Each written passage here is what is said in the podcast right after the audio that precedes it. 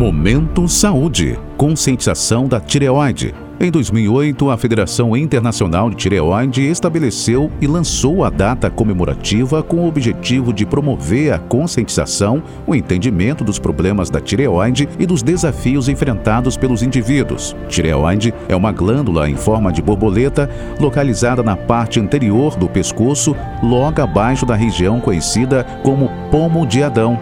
Os hormônios produzidos pela tireoide, T3 e T4, agem na função de órgãos vitais como coração, cérebro, fígado e rins. Interfere também no crescimento e desenvolvimento das crianças e adolescentes, na regulação dos ciclos menstruais, na fertilidade, no peso, na memória, na concentração, no humor e no controle emocional, garantindo o equilíbrio do organismo. Quando a tireoide não está funcionando adequadamente, pode liberar hormônios em excesso, hipertireoidismo, ou em quantidade insuficiente, hipotireoidismo. No hipertireoidismo, o corpo começa a funcionar rápido demais. O coração dispara, o intestino solta, a pessoa fica agitada, fala demais, gesticula muito, dorme pouco, sentindo-se com muita energia, mas também muito cansada.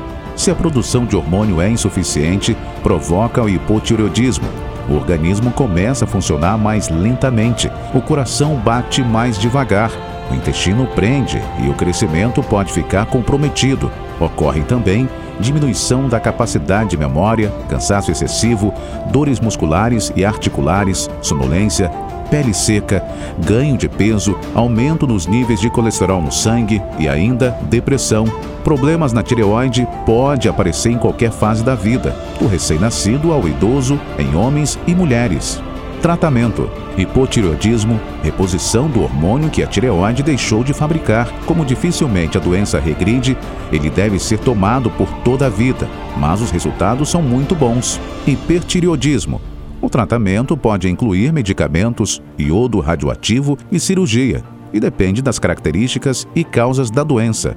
Outros transtornos da tireoide, bócio, popularmente conhecido como papo, é o nome que se dá ao aumento da glândula tireoide, esse crescimento anormal pode tomar a glândula toda e tornar-se visível na frente do pescoço, ou então surgir sob a forma de um ou mais nódulos, bócio nodular, que podem não ser perceptíveis exteriormente. Pode ser causado pela carência de iodo na dieta, por hipo ou hipertireoidismo, tumores ou infecções. Hipotireoidismo congênito, problema hereditário que impossibilita o organismo de produzir hormônio tireoidiano T4, impedindo o crescimento e o desenvolvimento do recém-nascido. A doença é diagnosticada por meio do teste do pezinho e curável com a administração de hormônio tireoidiano, sob rigoroso controle médico. Sem diagnóstico e sem tratamento, é a causa mais comum de retardo do desenvolvimento mental, acometendo um a cada 4 mil recém-nascidos.